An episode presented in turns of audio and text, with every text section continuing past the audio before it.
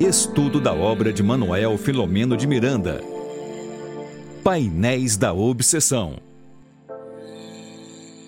Muito boa noite, meus queridos amigos, minhas amigas que já estavam aqui aguardando aqui para nossa live, né? A nossa live, se não me falha a memória, de número 21. É o 21, a nossa 21 primeira live, né? Então estamos muito felizes por estarmos aqui mais uma noite com vocês para estudarmos um pouquinho desse livro aqui, ó, Painéis da Obsessão, né? Então, esse livro que tem nos dado assim é, muitas surpresas, mas muito aprendizado, né? Tem nos trazido muitas surpresas. E hoje a querida Tânia, aquela da Mansão do Caminho, ela coordena o projeto Flomeno de Miranda, ela também é enfermeira, trabalha na área da saúde, é graduada, né? Tem alunos, não é isso, Tânia? Então, melhor do que isso, impossível para estudar esse livro, né? Então, hoje vai ser o ela vai falar sobre o capítulo 19, programa de evolução. E para você que está chegando agora, queria dizer que hoje também não teremos o momento de perguntas e respostas, porque a Tânia também hoje tem um outro compromisso e não vai poder estar respondendo vocês, mas ela vai conversar e ela prometeu que, as, que nós vimos as perguntas né, da semana passada e que vai tudo ser respondido na próxima semana tá? E eu também queria agradecer a você, Dirana, a Rita, a Iane, a Maria das Graças, que já estão aqui presentes, né? Beijo grande, que vocês possam conosco, né? E nessa jornada de, de luz e principalmente de entendimento. Também queremos agradecer a Deus, ao nosso Pai, o nosso querido Jesus, mestre e amigos, nossos mentores, ao querido Filomeno de Miranda também, que hum. coordena esse trabalho, e a todos né, que estão envolvidos na propagação da doutrina espírita, essa doutrina de amor e que nos faz tão bem. Então, nós também queremos envolver a Tânia né, em eflúvios bem fraternos para que o estudo da noite de hoje possa acontecer da melhor maneira possível. E eu também queria agradecer a esses parceiros que colaboram também com a divulgação da doutrina espírita. Então, como a Tânia hoje tem um compromisso, né? Então, sem mais demora, já estou passando a palavra para ela. É com você, amiga. Boa noite, querida amiga. Boa noite a todos que já estão nesta sala virtual para este estudo eu queria reiterar que não deixe de formular as perguntas, já que hoje não teríamos a possibilidade, mais uma vez, de estar respondendo. Tem duas perguntas que ficaram da semana anterior. Nós vamos juntar com as perguntas de hoje. E quem sabe, Regina, na, no próximo encontro a gente começa respondendo já as perguntas. Talvez seja melhor. A gente começa respondendo, faz a abordagem Sim. do capítulo. E se tiver perguntas do capítulo do estudo da próxima semana, a gente responde ao final, para não ficar assim acumulando de perguntas. Então, tem duas da semana passada. Se houver perguntas hoje, nós vamos estar juntando para responder no início do estudo da próxima semana.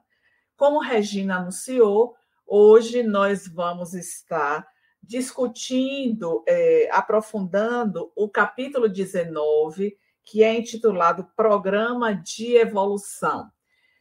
Este título, é, atribuído por Miranda, me, me fez refletir o quanto todos nós temos este programa evolutivo que é estabelecido para a nossa vivência na experiência do corpo, mas eu queria dizer muito bem trabalhado no mundo espiritual antes da nossa reencarnação.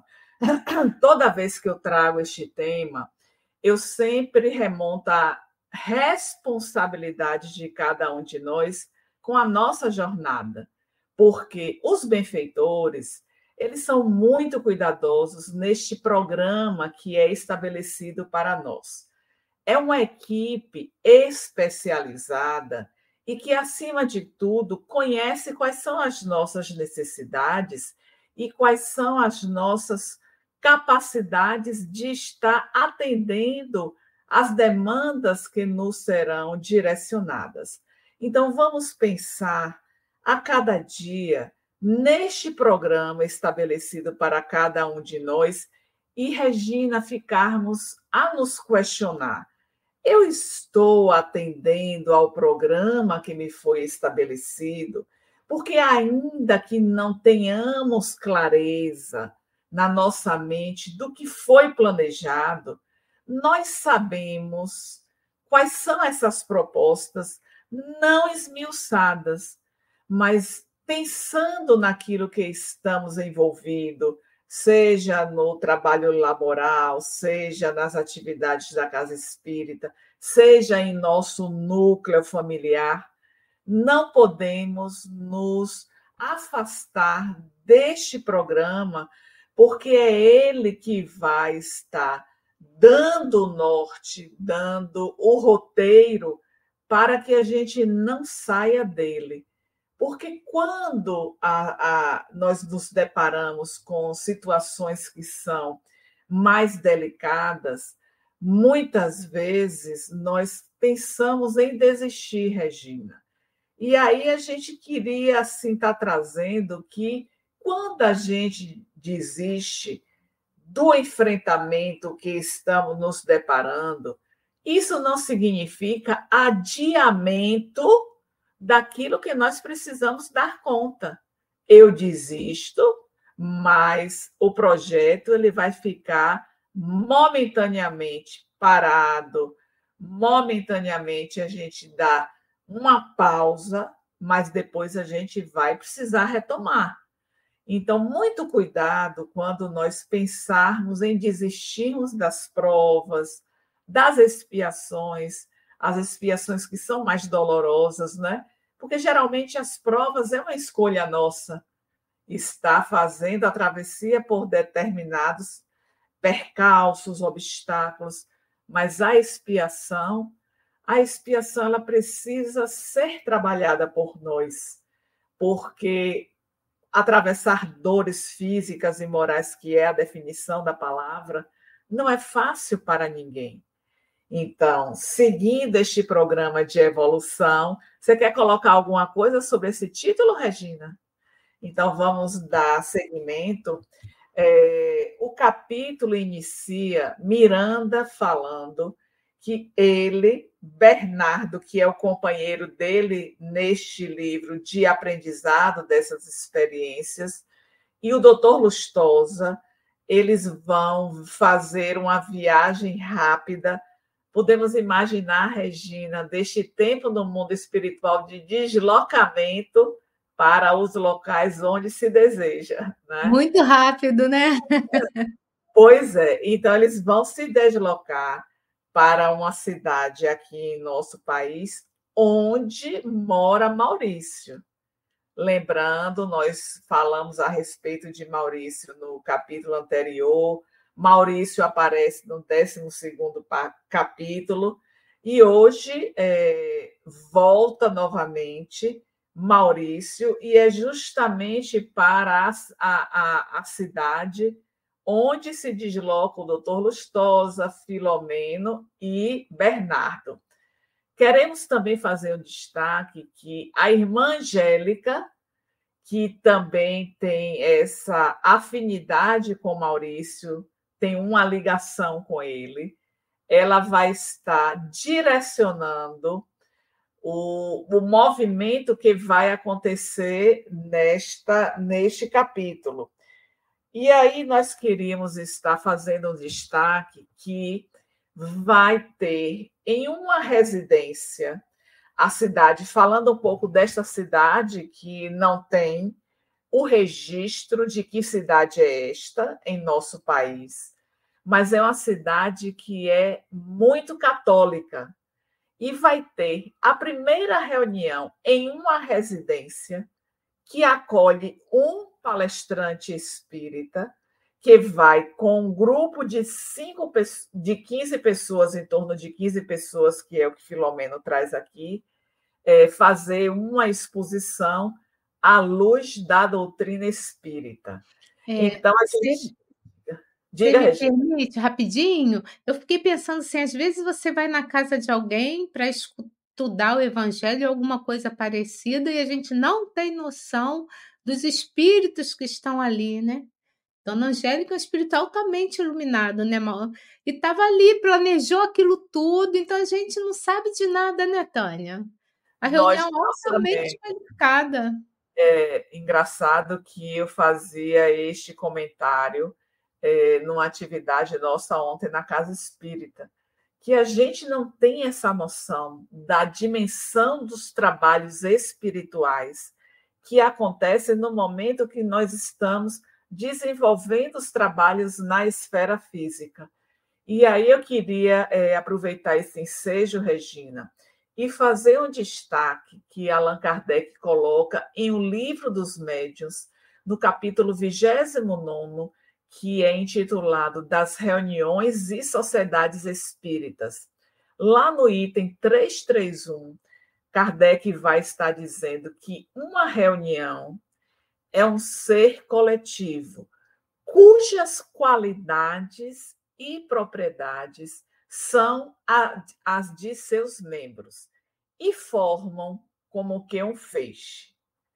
Aí dá um ponto. Aí ele vem. Ora, esse feixe tanto mais força terá quanto nós individualmente fortalecermos este grupo.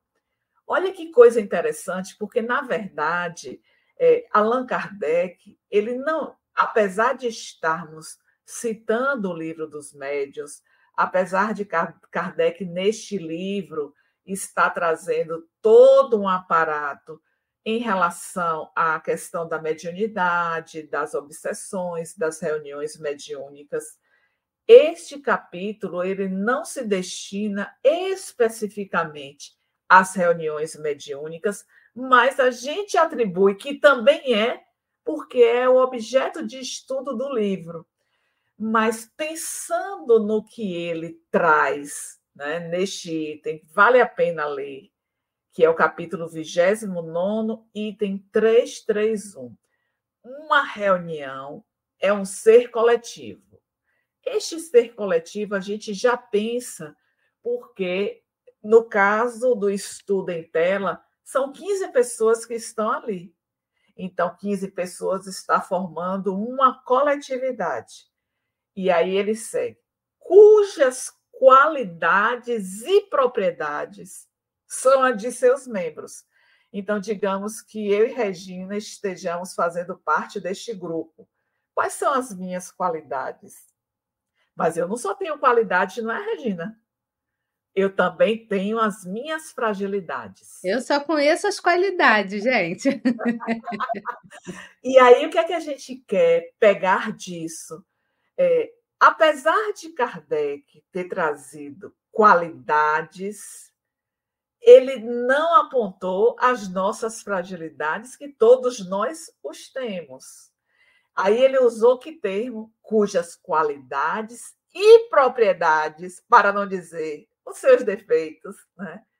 são as de seus membros. Então, é, este grupo que se reuniu em torno de 15 pessoas é, para receber alguém em uma cidade que tinha a predominância do catolicismo, que ainda não tinha uma casa espírita instalada, é, estava ali com pessoas que eu imagino, Regina, a gente sabe de Maurício, que foi teleguiado para estar ali. Mas as outras pessoas também, primeiro, de estar fazendo um convite a um expositor, para receber na sua casa, para que ele pudesse fazer uma exposição. E assim a gente pensa uma exposição que seria a que é, geraria os frutos para o desenvolvimento de uma casa espírita. Porque, na verdade, o que a gente vê em cada capítulo é apenas uma síntese de algo que é muito mais amplo. Já pensou, Regina, se depois desse capítulo tivesse outro que viesse falar a respeito de como foi que se sucederam os desenvolvimentos para a instalação daquela casa espírita, não teria como a gente é, perderia o foco daquilo que é está sendo o objeto do estudo. Mas eu vou lhe dizer, com, com este meu olhar de estudiosa, eu sempre fico pensando é, como foi que se deu aquele desenvolvimento, né? Então, é, essa, esse, esse recorte que eu trago de O Livro dos Médios é para que a gente possa pensar em todas as atividades que nós estamos desenvolvendo em qualquer espaço. É este ser coletivo que, às vezes, aí vamos dar um exemplo do nosso trabalho. Ah, porque no meu trabalho as pessoas elas são muito desonestas, as pessoas elas são muito egoístas. O que Kardec disse que é realmente as qualidades e propriedades de cada um. Mas digamos, Regina, que eu seja a egoísta e você a altruísta. Se nós estamos juntos neste mundo de convivência, nós conseguiremos, através das nossas ações, estar burilando aquele conjunto para que ele possa se fortalecer e nós possamos diminuir as nossas propriedades que ainda estão em trabalho, em amadurecimento, porque a gente sempre pensa em um grupo há um egoísmo presente, uns mais, outros menos. E se a gente deixa que esse egoísmo prevaleça, isso vai ser prejudicial para o êxito das atividades às quais nós estamos nos propondo. Eu dei o exemplo do trabalho. Vamos pensar no que nós desenvolvemos na casa espírita. O quanto nós precisamos estar imbuídos dos bons propósitos. Aí eu queria fazer um destaque que está no sexto parágrafo. Este capítulo, Regina, são 39 parágrafos aqui pela minha contagem. No parágrafo 6, há um detalhe que me chamou a atenção, que é do perfil daquele expositor que foi convidado para esta reunião. Olhe como Miranda é, destaca. Afadigando-se na vivência dos postulados. É, começa aí, não aproveitava-se, é nesse parágrafo aí. Afadigando-se na vivência dos postulados que abraçava, mediante o exercício da caridade e da propaganda das lições felizes que se apresentavam como solução para os ingentes e angustiosos problemas humanos.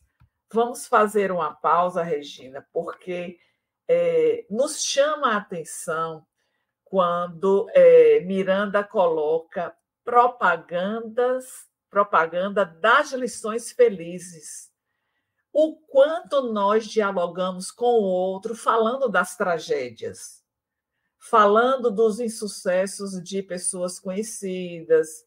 Olha o que aconteceu, olha como ela está. Então, assim, até isso deve nos servir de alerta que nós precisamos modificar a forma, inclusive, como nós nos deparamos perante a situação. Eu estou falando agora, eu não me lembrei disso antes, mas é, foi agora mesmo que eu comecei a fazer esta ponderação. Já falei anteriormente, mas nunca é demais comentar daquele, daquela, daquele momento que Jesus viajava com os discípulos, estava na estrada e se, depara, se deparam com um cão morto. E aí cada um estava observando o que era de assustador. Olha o tamanho da boca, deve ter mordido muitas pessoas. Olha o tamanho dele, vixe, que cheiro que está exalando. E aí chega o mestre, o mestre com o seu toque peculiar. e de estar sempre observando o lado, o lado bom das pessoas para o cão, ele disse aos discípulos: Mas que lindos dentes tinha este cão. Então, ao invés de estar enaltecendo, é, é, aumentando, é, de estar evidenciando o lado negativo, nós precisamos mudar o nosso olhar pessimista perante os fatos e as ocorrências. É preciso estar se educando para cada vez mais ampliarmos a nossa visão otimista do fato, dos fatos em relação às pessoas, porque isso só vai gerar para nós crescimento. Mas outra palavra que me chamou a atenção neste texto que foi destacado foi afadigando-se. Olha só, não é um trabalhinho que a gente faz de exercício da caridade, não. É fazer até chegarmos à fadiga, que é a exaustão, é, é, aquele resultado de tanto estarmos fazendo um trabalho, o, o nosso corpo entra em fadiga, mas é uma fadiga positiva. É de nos chamar a atenção assim. Você está fazendo bem? Faça mais. Faça para além das suas capacidades. Porque é este resultado que vai estar dando um salto maior em nossa marcha evolutiva. E o capítulo se chama como mesmo? Programa de evolução. Para evoluirmos, nós precisamos praticar cada vez mais a caridade. E aí, quando a gente volta para o Evangelho segundo o Espiritismo, é muito interessante Allan Kardec situar o capítulo praticamente no meio do nosso evangelho, que é o fora da caridade não há salvação. Lembrando que o evangelho segundo o espiritismo, ele tem 28 capítulos. A metade do, do livro seria no capítulo é, 14. Mas ele vem trazer, ele inicia o 15 com, eu diria, a bandeira da doutrina espírita, que é a caridade. Então, está Miranda nos chamando a atenção aqui que aquele expositor era alguém que se afadigava no exercício da caridade. Aí eu lhe pergunto, Regina, era qualquer pessoa? Não podia. Não era mesmo. Não era, Regina. E é, essa fala de Miranda, pelo menos para mim, soa como é aquela pessoa que não está ali somente para nos trazer palavras. É a pessoa que, na sua exposição, ela terá como contagiar aqueles que ali estão para lhe ouvir, exatamente por conta daquilo que tem sido a sua vivência. Isso. Então, eu isso... queria estar lá, viu, Tânia? É, né? Mas aí eu vou lhe dizer, Regina, é um esforço que a gente faz, porque é, eu vou trazer assim a minha experiência pessoal. Toda vez que eu vou preparar o estudo, eu sempre busco extrair para mim aquelas lições que eu vou estar é, é, trazendo para aqueles que vão ouvir. Porque se a gente não faz esse exercício, nós estaremos ocupando o lugar de meros transmissores. E na medida que nós nos esforçamos para poder colocar em prática aquilo que estamos pregando, isso significa que a nossa palavra ela vai ganhando força na hora que estamos a levar para o público. E isso nós vemos no resultado dessa exposição que o capítulo apresenta. Como ficou o ambiente? Será que o ambiente ficou daquela maneira somente pela assistência da equipe espiritual, a gente sabe que tem uma participação, talvez seja a maior parte, sim, mas tem também daquele que fez uso da palavra, que não foram palavras em vão, Regina. Não é aquilo que a gente está estudando e eu estou sendo uma mera transmissora do conhecimento. Não. Eu estou falando de um lugar que eu estou tentando, na minha caminhada, estar exercitando aquelas lições que eu estou passando para quem está ali a me ouvir. Então, isso é muito interessante, porque ele era uma pessoa que estava a vivenciar a caridade exatamente para que a sua postura moral, porque isso é uma outra coisa, Regina. As pessoas nos observam. Quem é Tânia? Olha o que ela está falando. Quem nos conhece vai estar fazendo essa dosagem. Ah, mas ela só fala o que ela não vivencia. E quantas pessoas a gente ouve comentários, fulano, cicrano, beltrano, está ali falando, mas para mim não está dizendo nada, porque ele não vivencia aquilo. É claro que não somos perfeitos, deixemos isso bem, bem claro aqui em nossa exposição. Nós estamos nos esforçando para poder alcançar a perfeição, que é a meta de todos nós. Isso. Esta é a nossa meta. Mas estamos caindo, estamos levantando. E que bom que nós estamos tendo esta oportunidade de estudar para poder ampliar as nossas, os nossos conhecimentos e a nossa possibilidade de ação no bem. Falando do estudo, eu também me recordei agora, não tinha pensado nisso, lá no Evangelho segundo o Espiritismo, no capítulo 6, o menor capítulo do Evangelho, o Cristo Consolador. Item 7, Instruções dos Espíritos, Advento do Espírito de Verdade, quando o Espírito de Verdade nos escreve: Espíritas, amai-vos. Este é o primeiro ensinamento. Instruí-vos é o que vem na sequência. Então, o que nós estamos fazendo neste momento, Regina, é nos instruirmos para poder também colaborar com a instrução do outro. Então, quando vocês fazem uma pergunta, essa pergunta está evidenciando um interesse em aprofundar o conteúdo que estamos apresentando. E neste aprofundamento, nessa instrução, tenhamos a certeza de que estamos galgando patamares mais elevados, porque a nossa tentativa de estar conhecendo mais para poder agir mais.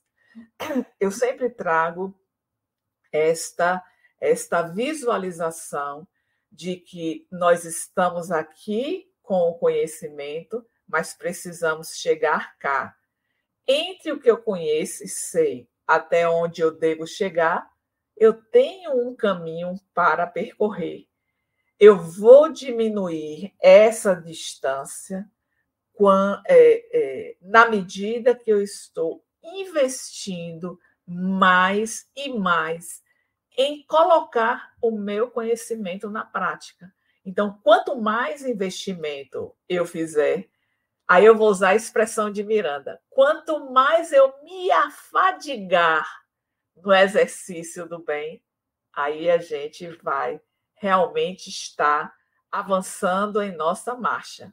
Então, veja que é, estar neste lugar da tribuna nos reveste de uma responsabilidade enorme, porque o próprio Jesus havia dito que muito será pedido a quem muito foi dado. Kardec. Kardec.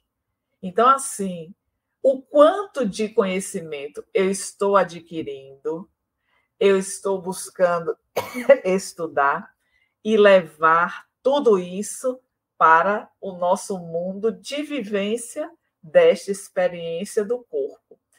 E Regina, eu fico às vezes assim, a viajar com a minha viagem de retorno, chegando no mundo espiritual. Como será que eu vou me situar? Porque este programa evolutivo que foi estabelecido, ele vai ser avaliado. É o exame da vida. É, Quando eu gente... vou mais além, eu vou assim, onde eu vou me colocar, onde eu vou ser atraída.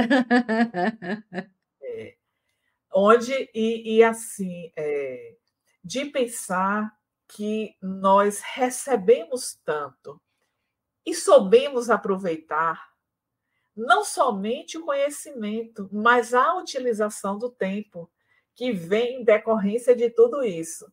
Porque se agora, numa terça-feira, toda semana, às 19h30, nós nos reunimos para podermos estar é, aprofundando os nossos conhecimentos, isso está gerando uma grande responsabilidade, que é o do aproveitamento daquele conhecimento.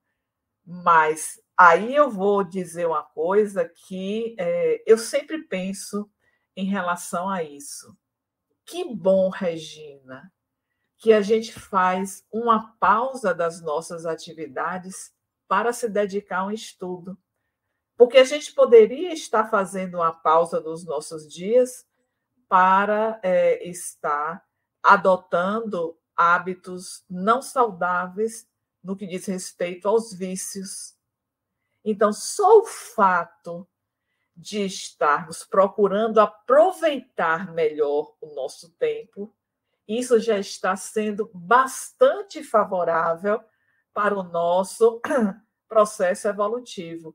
E aí eu me recordo de uma mensagem que está no livro Caminho, Verdade e Vida. É a primeira mensagem que Emmanuel intitula O Tempo. E aí ele vai falando: e se esse tempo ele não tiver com energia, ele não tiver exatamente nessa dedicação que nós precisamos ter na direção do nosso programa evolutivo? Iremos responder, Regina. Então, é, nessa, nessa abordagem inicial que nós estamos fazendo a respeito deste capítulo, pensar no exercício da caridade. O quanto de fato eu estou é, utilizando as horas do meu dia, as horas da semana, as horas do ano de vida para este exercício. E aí vamos pensar, aí é, é algo que também chegou agora a inspiração. Um dia que você faz tanto bem e que no final do dia você vai fazer aquela retrospectiva recomendada por Santo Agostinho e você vai dizer assim: hoje foi um dia que eu me afadiguei no bem. Olha que coisa bacana vai ser. Não é? Quer falar alguma coisa, Regina? Não, tá ótimo estudo. Sensacional. É. E aí, é, nós vamos estar trazendo aqui é, um outro detalhe que nos chamou a atenção em relação ao perfil deste expositor espírita, que passava também pelas suas dificuldades mas tem algo que está no parágrafo 12, inicia com trata-se, Regina, trata-se do nosso irmão, aí, Antônio Fernandes. Lá, é, lá no, no segundo, na sequência, iniciando o segundo parágrafo deste mesmo, na sequência, está escrito assim: portador da mediunidade espontânea. De cedo nele se instalaram as matrizes de tormentosa obsessão. Às vezes, Regina, a gente vê, né? Aquele expositor que ele tem essa facilidade na oratória, ele é, arregimenta pessoas quando coloca ali o nome dele, aí vai estar tá assim, né? Todo local tem aquelas pessoas que são mais queridas na fala, e que aí é, há, há um movimento para buscar ouvir aquela pessoa, mas a gente não sabe né, do íntimo dessa pessoa, das dificuldades que enfrenta no seu dia a dia. Veja aqui o que Miranda trouxe: tormentosa obsessão. A obsessão é, inclusive, a palavra que está no título do nosso livro, Painéis da Obsessão. Quando a gente presta atenção à vinheta de abertura, vai estar falando a respeito da obsessão. E a obsessão, nós observamos lá no livro A Gênese, no capítulo 14, o tópico final deste capítulo, Allan Kardec coloca, é, intitula Obsessões e Possessões. Já falamos a respeito disso anteriormente, mas queremos reiterar que, na atualidade, nós não adotamos a terminologia possessão. E isso Allan Kardec traz lá desde o livro dos médiuns, mas é, nós vemos lá escrito, no final deste capítulo, é, Kardec escreve assim: a obsessão que se apresenta, inclusive, como uma pandemia, como uma epidemia. Epidemia, pandemia, ele vem falar no livro novo, No Rumo do Mundo de Regeneração. Um livro que foi escrito na década de 80, que é esse nosso livro, que a gente sabe que a história ela se deu há décadas atrás, mas lá no século XIX, quando foi escrito o livro A Gênese, vamos fazer um destaque que é o último livro da codificação, publicado no ano de 1868. Está Allan Kardec falando de obsessão como uma epidemia. E aí, nós vamos observar que há um destaque em nota de rodapé de uma cidade, uma província, que ficava no povoado de de Saboia, na França, onde as pessoas daquela província, todas tinham casos de envolvimentos em processos obsessivos. Século XIX. Uma província, uma cidade pequena na França. Allan Kardec já assinalava. E aí, quando a gente vai, Regina, para a revista Espírita, é, do ano de 1863, dezembro de 62, janeiro, fevereiro, março, abril e maio de 63. O início de cada um desses meses da revista, Allan Kardec traz casos relativos a pessoas que viviam nesta cidade de Morzine, na França, falando de como era a, a, a sua obsessão. Ou seja, se tivesse dado continuidade a esse estudo em outros locais, será que isso só aconteceu lá no século XIX? Não. A gente vê que a obsessão é algo que precisa de fato ser muito bem cuidado, muito bem estudado, porque ela chega de maneira tão sutil.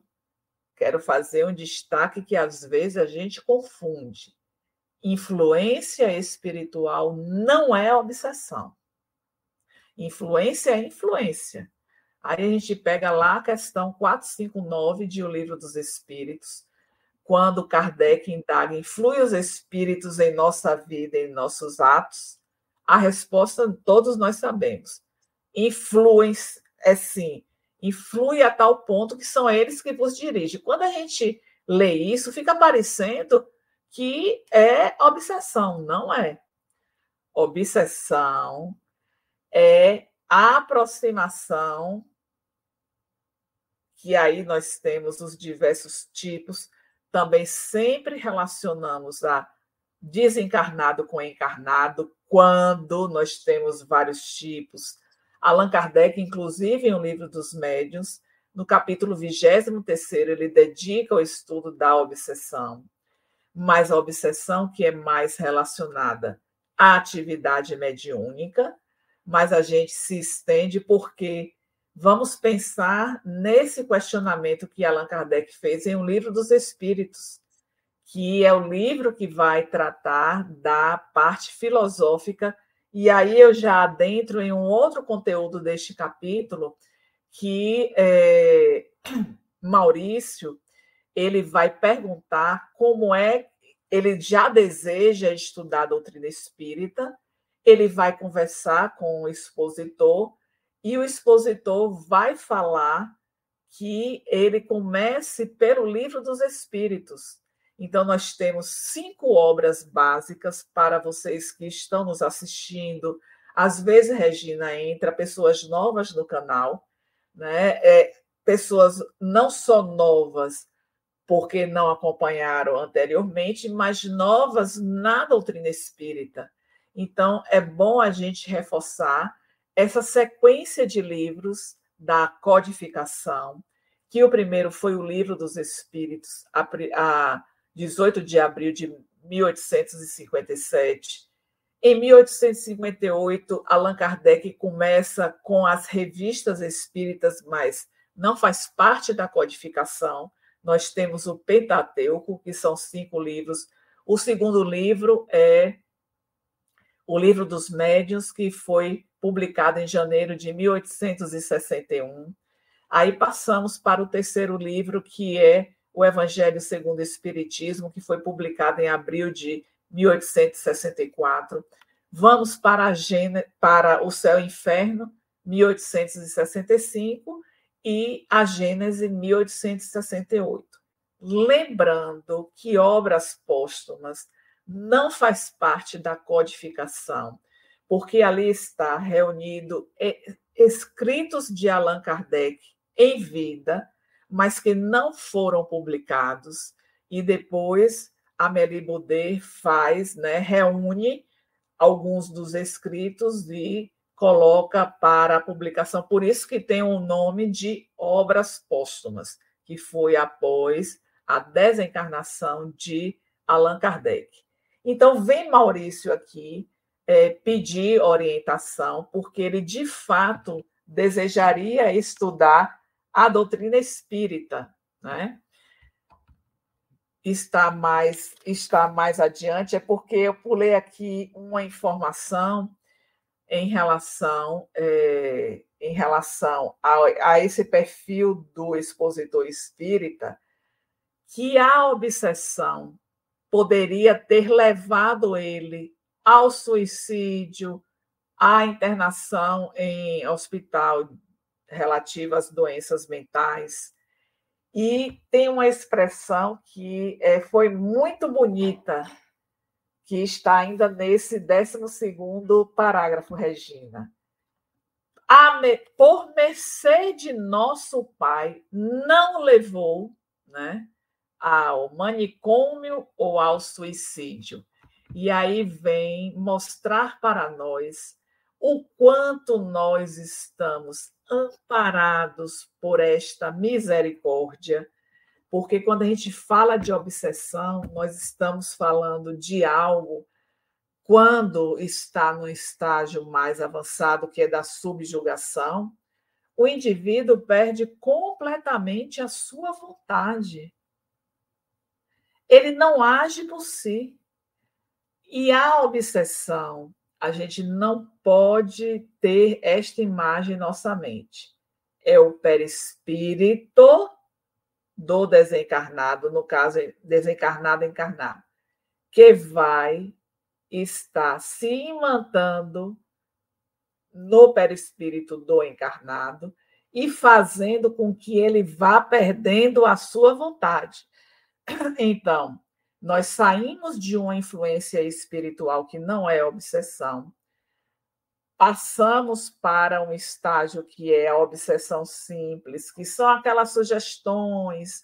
Então, assim, muito cuidado quando essas, essas sugestões que nos chegam, que são depreciativas, que são pessimistas e que nós acolhemos e não conseguimos sair desta zona, já está se instalando, instalando a obsessão sutil.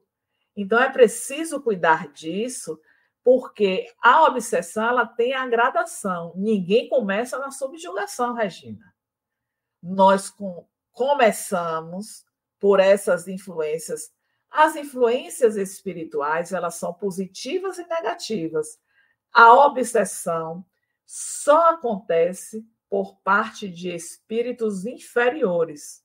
Os bons espíritos, eles vão estar direcionando informações elevadas, positivas, e estão ao nosso redor tentando fazer com que nós captemos estas mensagens e possamos estar internalizando, modificando esse panorama que nos traz, às vezes, um tédio, um desgosto pela vida. Então, é preciso cuidar insistentemente. E aí vamos pensar: no dia de hoje, eu estive muito assoberbado e eu não consegui orar. Bom, tem dias que realmente a gente tem que dar conta de muitas coisas. Aí vai no mercado, aí vai no banco, aí paga a conta, aí pega fila, e no trabalho e dentro de casa. Agora, se isso é uma rotina de todos os dias, cuidado com que a sua mente está vibrando. Porque se eu permaneço com este desgosto, com esta tristeza, com esta ansiedade, é um campo propício para a atuação do mundo espiritual inferior que está aguardando uma pequena brecha para poder atuar. E é aí que se inicia a obsessão simples que vai evoluir, evoluir para a fascinação, e a fascinação pode evoluir para a subjugação. Nós temos na obra Grilhões Partidos o caso clássico de subjugação, que é da jovem, da adolescente Esther, que aos 15 anos, na sua festa de 15 anos, ela dá um tapa por duas vezes em seu pai. Em sã consciência, uma filha, pais amorosos, filha única, de condições que fizeram aquela festa para a sociedade, é, restrita mais para as pessoas da sociedade no Rio de Janeiro. Então, a filha não faria isso em sã consciência. Qual é a justificativa? A obsessão. Uma coisa que nós comentamos recentemente em nosso estudo na mansão. Esta subjugação não iniciou no primeiro capítulo, que é a abertura do livro. É claro que neste livro começa-se a narrativa com o fato da agressão, inclusive, é o título do capítulo. Mas isso, a história, ela vem de antes que de fato é como a gente já falou anteriormente, iniciando este capítulo. Não tem como estar detalhando tudo, porque não seria seria uma enciclopédia, né? Trazendo assim tantas informações. Então, fazendo esse destaque em relação ao egoísmo e esta busca de Marcelo Aí eu quero fazer um outro destaque que na escuta daquela exposição é como se Marcelo estivesse sendo tocado por lembranças daquela reunião no mundo espiritual. É Maurício. Maurício, eu falei como? Marcelo, duas vezes. Maurício, meu Deus, Maurício, Marcelo. Então, lá, Maurício desperta é um capítulo e o Despertar de Maurício é outro capítulo. Isso. Então, é no décimo segundo que nós vamos ter o deslocamento de Maurício durante o sono para o encontro no mundo espiritual. E é justamente agora, no capítulo 19, que ele tem lembranças deste encontro espiritual. Que essas lembranças foram chegando durante a exposição deste palestrante e que depois ele busca exatamente para poder é, receber instruções e a irmã Angélica ali, Regina, dando suporte, é, fomentando para que de fato ele tivesse um despertar maior, porque a sequência a gente vai ver nos próximos capítulos. Por que será que houve um afastamento dos personagens centrais, Argos e Áurea, e a gente falou de Maurício no passado, a gente volta a falar de Maurício aqui, porque Maurício vai ser peça fundamental nesse processo Argos e Áurea. Então, ele vai, ele conversa com o palestrante, que lhe orienta a leitura do livro dos Espíritos, às vezes, Regina, a gente já viu em outras lives, né? Ou até em perguntas que faz no, no Conversando sobre Espiritismo em nossa casa, mais de uma vez já saiu essa pergunta: qual deve ser o primeiro livro que eu devo ler é, para conhecer a doutrina espírita? É, eu sempre coloco o livro dos Espíritos, porque traz variadas questões. Kardec teve uma lógica nesta publicação da codificação, lembrando do caráter filosófico que é a doutrina espírita, a tríade ciência, filosofia e religião. Onde nós vamos encontrar a filosofia?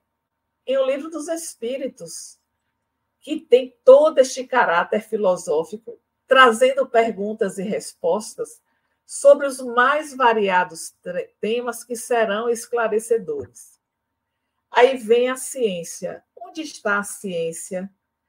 A gente tem em O Livro dos Espíritos, de perguntas e respostas, mas ainda rudimentar, mas é em O Livro dos Médicos, porque a ciência é o quê? É a experimentação, para você provar e como Allan Kardec prova a existência dos espíritos?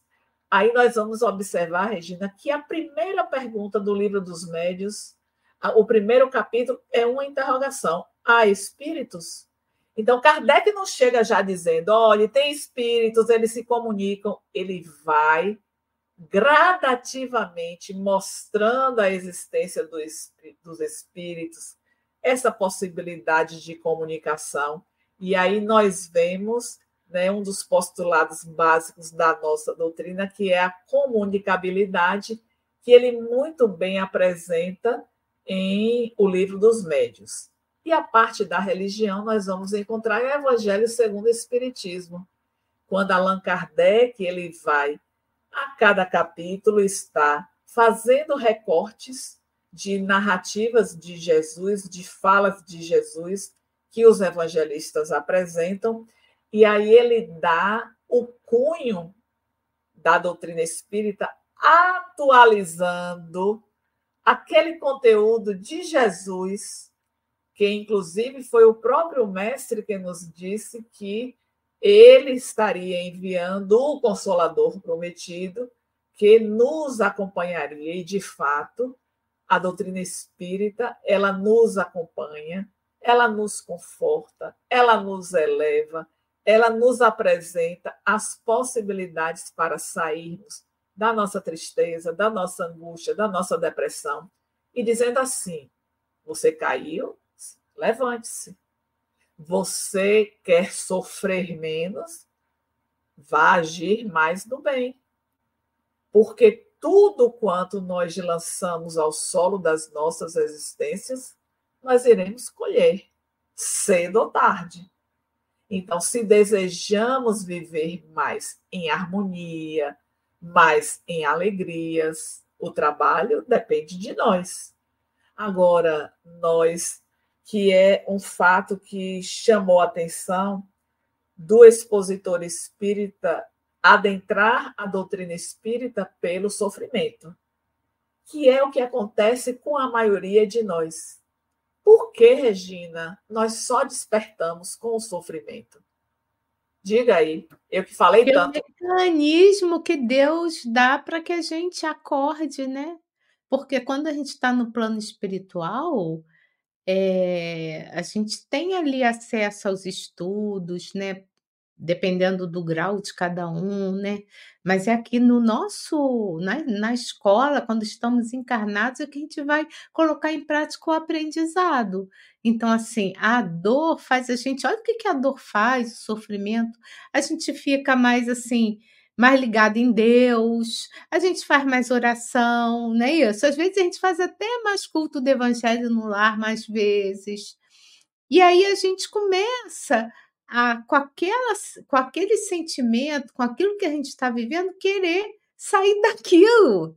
E como é que sai daquilo? Se renovando, se aperfeiçoando, né. Então, assim, eh, não tem outra saída, quando o aluno precisa passar por aquela situação, é pela dor mesmo, que ele vai se ele vai trazer para ele, né, eh, o que ele plantou, como você colocou, né.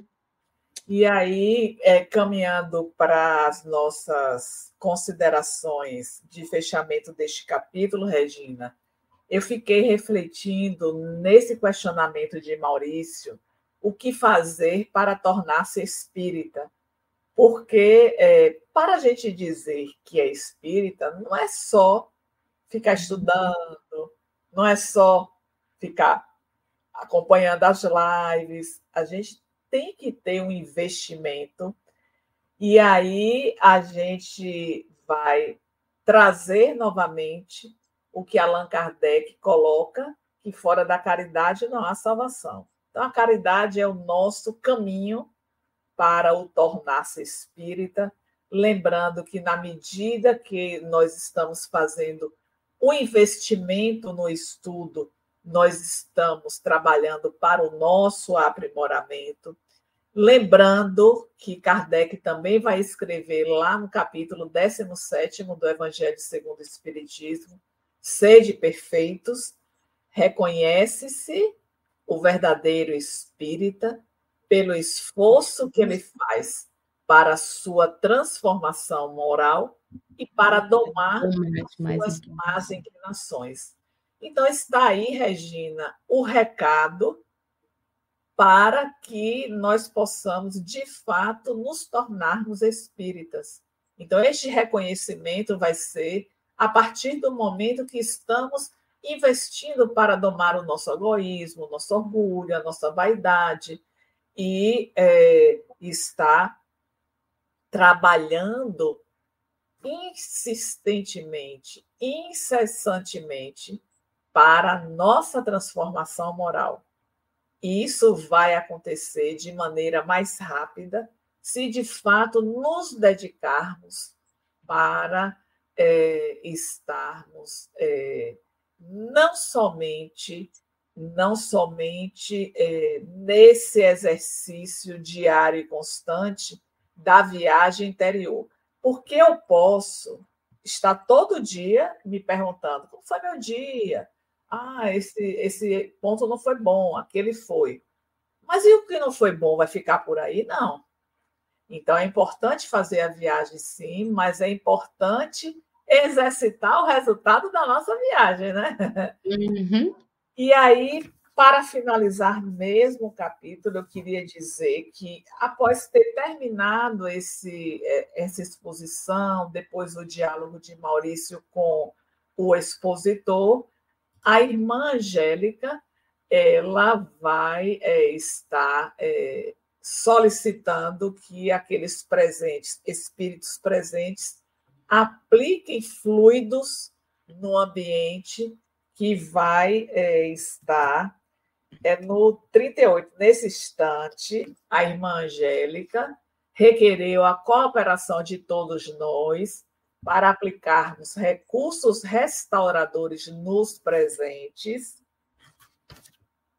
que se demoravam em conversação edificante, depois do que servidos refrescos e salgados foi dispensado o grupo. Então, é, um outro detalhe neste parágrafo, nesse penúltimo parágrafo, se demoravam em conversação edificante. Quando eu li isso, Regina, eu me lembrei, lá em Perturbações Espirituais, Filomeno faz um destaque de duas pessoas que entraram em uma casa espírita e assistiram a palestra. Os obsessores dessas duas ficaram fora do centro. E aí, é, quando terminou a palestra, uma disse: Ah, mas esse palestrante ele demorou muito, ele poderia ter terminado mais cedo. Aí a outra dizia: Ah, por mim eu ficava aqui mais tempo ouvindo o palestrante. Aí a outra que só via uh, o, o lado negativo disse: Você já viu Fulana como está descabelada? Aí a outra: Ah, você não sabe, ela ficou viúva. Então, assim, enquanto uma atacava, a outra estava sempre. Aquela visão otimista, aquela, aquele fato de Jesus ver os dentes lindos daquele cão. E aí, Filomena vai dizer, né? Quando as duas saem, aquela que só estava vendo o lado negativo, seu desafetozinho ó, automaticamente sintonizou novamente com ela. Porque enquanto ela estava na palestra, tinha toda a proteção do ambiente. Então, para que a gente cuide também dessa nossa conversação, para que possamos manter né, as vibrações positivas, edificantes, que o benefício será todo nosso. Então, essas são as considerações. Eu acho que eu falei demais hoje, Regina. Não me chamei para poder estar tá falando. Não, foi ótimo o estudo, né? E a gente quer convidar você para estar conosco na próxima semana, né? Nas, todas as terças às 19h30, né? Para a continuidade né, das reflexões que esse livro nos traz, né? Sob o comando da querida Tânia Menezes. E também queria lembrar que a gente está atualizando os podcasts, então toda semana um episódio novo. Então, para quem não tem tempo de ver o vídeo, então ouve, ouve lá, né? Essa, essa, esse episódio, ou quantos você quiser, enquanto está lá fazendo suas atividades, dirigindo, né? Não vai faltar oportunidade de estudo, não é mesmo, Tânia? Então, uma alegria estar com vocês. Amanhã, lembrando que amanhã, quarta-feira, às 19h30, tem estudo de outro livro de Miranda, transtornos psiquiátricos e obsessivos, e a gente também está fazendo convite, tá? Então, nossa gratidão por você que está aí nos acompanhando e que a gente não pôde entrar nesse momento de interação, mas na próxima semana a Tânia vai responder a todas as perguntas, ok? Quer falar mais alguma coisa, amiga? Não, só desejar uma boa noite que tenhamos maravilhosos encontros no nosso desdobramento e que o dia seguinte seja como os demais um dias de paz. Um abraço. Tchau. Estude conosco. Faça parte da família Espiritismo e Mediunidade. Em Lives TV.